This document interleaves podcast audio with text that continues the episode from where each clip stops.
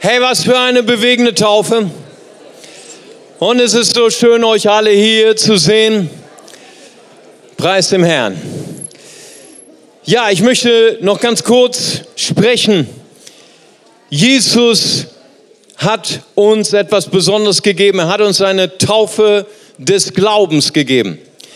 Nicht eine Taufe, die erzwungenermaßen ist durch einen heiligen Krieg, nicht eine Taufe gegen unseren Willen, als wir irgendwie Babys waren. Er hat Kinder gesegnet auf jeden Fall, sondern er hat uns die Taufe des Glaubens geschenkt. Und ihr habt diesen Glauben ausgedrückt heute durch diese Tat. Ich möchte mir, mir einfach so sagen, wie dankbar ich bin, wie froh ich bin über jeden einzelnen von euch. Besonders ein Zeugnis muss ich hervorheben, das ist Medi hier vorne. Medi ist Flüchtling aus dem Iran, er ist aber Kurde und er ist in Idomeni, das wisst ihr vielleicht, an der Grenze gewesen und die Grenze war verschlossen. Er war einer der Demonstranten, vielleicht habt ihr es gesehen, die ihre Lippen zugenäht haben. Und er ist wie durch ein Wunder, ist er durch diese Grenze gekommen, hier nach Bonn. Er war in unserem persischen Gottesdienst und er, hat, er war ein Atheist zu der Zeit. Und er hat das Wort Gottes gehört und Gott hat ihn mitten ins Herz getroffen. Gott hat ihm Glauben geschenkt. Und heute ist ein Tag der Taufe. Was für ein bewegender Tag. Roshbash. Taufe bedeutet der Startpunkt unseres Glaubens. Jesus sagt in dem Missionsbefehl in Markus 16, wer gläubig geworden ist und getauft wird, der wird gerettet. Amen. Taufe hat etwas mit Glauben zu tun. So viele Missverständnisse gibt es über Glauben. Ich möchte heute darüber sprechen, was ist Glaube und was ist Glaube nicht. Glaube ist nicht, weil deine Eltern geglaubt haben und dich hineingetauft haben in eine Kirche oder erzogen haben zu einer Religion. Das ist Glaube nicht. Glaube ist nicht die Entscheidung anderer Menschen. Glaube ist eine persönliche Beziehung, eine persönliche Liebesbeziehung zu Gott. Amen. Wenn Sie heute neu sind hier in der Gemeinde und ich würde zu Ihnen sagen, Sie müssen mir vertrauen, dann wäre das sicher eine komische Sache, weil Sie kennen mich gar nicht. Würden wir aber uns schon zehn Jahre, 20 Jahre kennen, hier sind Leute, die kenne ich schon seit über 20, 30 Jahre, da braucht niemand zu mir sagen, hey, du musst diesem Mann vertrauen. Ich kenne sie und ich habe schon mein ganzes Leben mit ihnen verbracht. Hier sind Leute in der Gemeinde, denen würde ich mein Leben anvertrauen. Und wie ist dieser Glaube gewachsen? Weil ich mir das selber eingeredet habe? Nein, sondern weil ich eine Beziehung zu ihnen habe. Gott verlangt nicht von uns, dass wir ihm glauben müssen, sondern Gott stellt sich uns vor. Gott möchte dein Freund sein. Er möchte, dass du ihn kennenlernst. Und wenn du ihn kennenlernst, dann wird dieser Glaube entstehen in deinem Herzen. Heute ist ein, eine Gelegenheit dazu. Was Glaube auch nicht ist, Glaube ist nicht Unwissenheit. Als ich meine Lehre gemacht habe als Schreiner, da hat mein Meister manchmal zu mir gesagt, hey, wie lang ist das Brett, was du abgesägt hat, hast? Und dann habe ich gesagt, ich glaube 1,68 Meter. Und dann hat mein Meister zu mir gesagt, zu Recht, geglaubt wird in der Kirche, hier in meiner Werkstatt wird gewusst. Und er hat recht gehabt, nicht wahr? Es ist nämlich als Schreiner wichtig, genau zu arbeiten, bis auf den Millimeter genau. Und weißt du, viele Leute verwechseln Glauben und Hoffnung. Sie denken, Glauben ist etwas, so wie wenn wir sagen, ja, ich glaube, morgen gibt's gutes Wetter. Oder ich glaube, ich glaube, ich werde durch diese Prüfung kommen, obwohl ich nicht gelernt habe. Das hat nichts mit Glauben zu tun. Das ist eine, eine fade Hoffnung, sage ich mal so. Die Bibel sagt über Glauben, Hebräer 11, Vers 1, der Glaube aber ist eine Verwirklichung dessen, was man hofft ein Überführtsein von Dingen, die man nicht sieht. Vers 3 sagt, durch Glauben verstehen wir, dass die Welten durch Gottes Wort bereitet worden sind, so dass das Sichtbare aus dem Nicht-Erscheinenden ge geboren ist. Schau mal, die größten Wissenschaftler dieser Welt, Albert Einstein hat einmal gesagt, wenn wir uns mit dem Universum beschäftigen, mit den komplexen Zusammenhängen der ganzen, äh, des ganzen Universums, dann werden wir im unbegreiflichen Weltall eine grenzenlose Vernunft entdecken. Wenn wir uns beschäftigen mit der Schöpfung, mit äh, Photosynthese und den komplexen Umständen und Prozessen, die geschehen in unserem Leben. Wenn wir uns bewusst machen, in jeder Zelle unseres Körpers ist eine Information, ein Buch gespeichert, die sogenannte DNA. Da steht drin, wie deine Ohren geformt werden, welche Augenfarbe du hast, wie du aussiehst, in jeder einzelnen Zelle. Dann sage ich nur, eine Information erfordert einen Informatiker. Amen.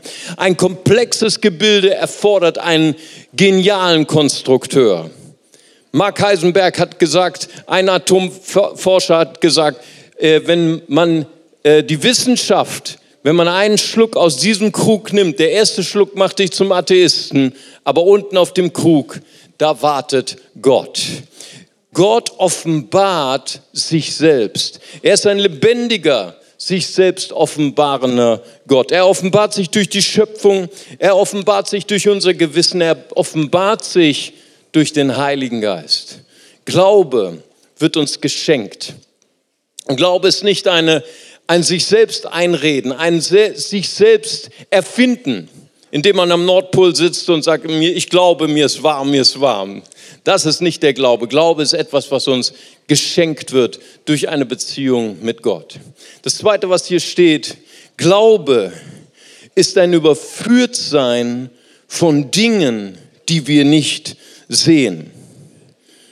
Eine Verwirklichung dessen, was man hofft. Im Englischen sagen wir, Faith is the substance. Glaube ist etwas, was uns tief erfüllt. Glaube ist etwas, was uns durchträgt durch die Krisen unseres Lebens. Glauben ist etwas, was uns führt, selbst in Phasen unseres Lebens, wo wir nicht sehen können. Letztens sagte mir ein junger Vater, er sagte, ich weiß jetzt, dass ich dass meine Frau schwanger ist, aber ich weiß jetzt noch mehr, ich weiß, dass wir eine Tochter bekommen. Ich sage, wie, wie wusstest du das? Ja, es gibt jetzt 3D-Ultraschall.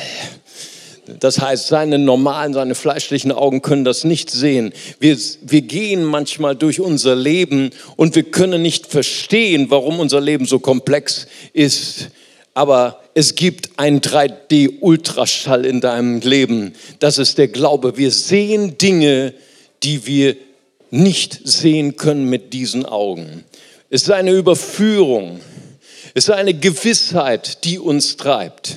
Dietrich Bonhoeffer, einer der berühmtesten ähm, äh, äh, Theologen unseres Landes, er lebte damals in England, als der Zweite Weltkrieg war, als die dunkelste Zeit Deutschlands war.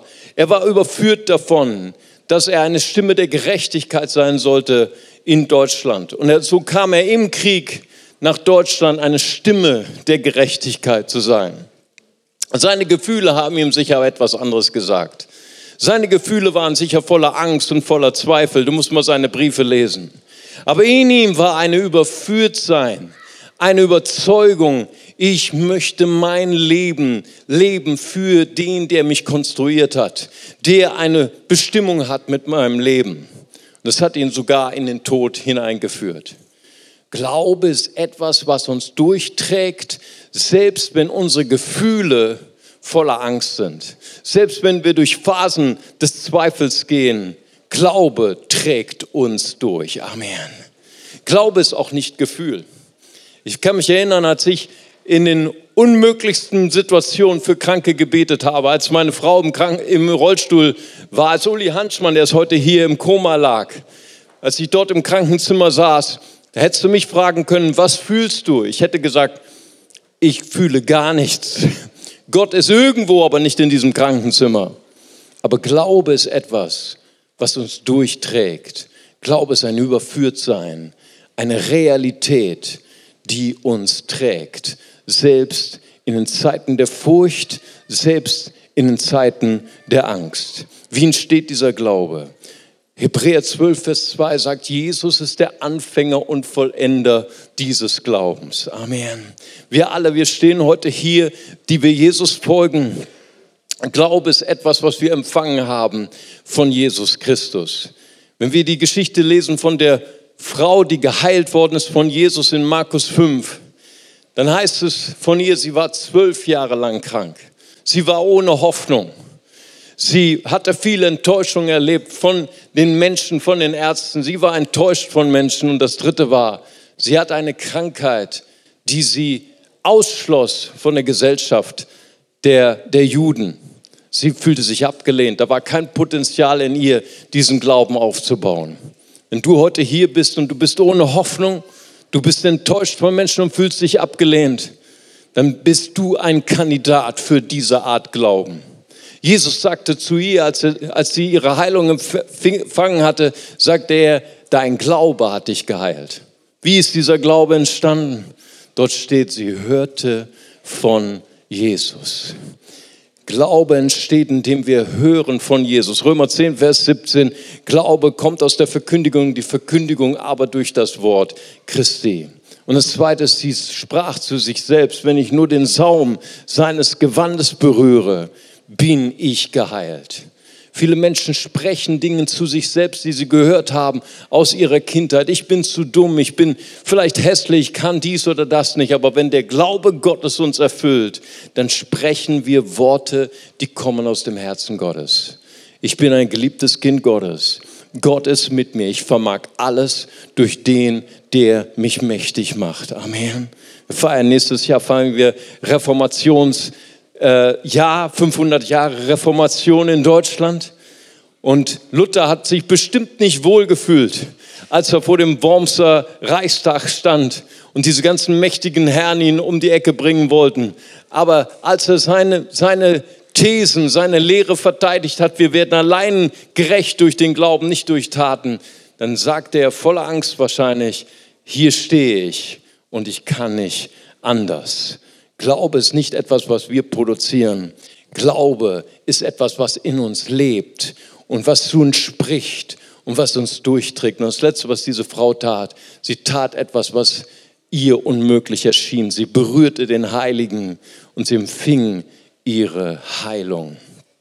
Ich glaube, dass Menschen hier sind, die erfüllt sind mit dieser Art Glauben und ihr werdet Außergewöhnliches tun, weil Gott mit euch ist und weil er euch hineingestellt hat, in diese Welt ein helles Licht zu sein für Jesus. Amen. Ich möchte gern, dass wir zum Schluss noch beten und dass wir unsere Augen noch einmal schließen.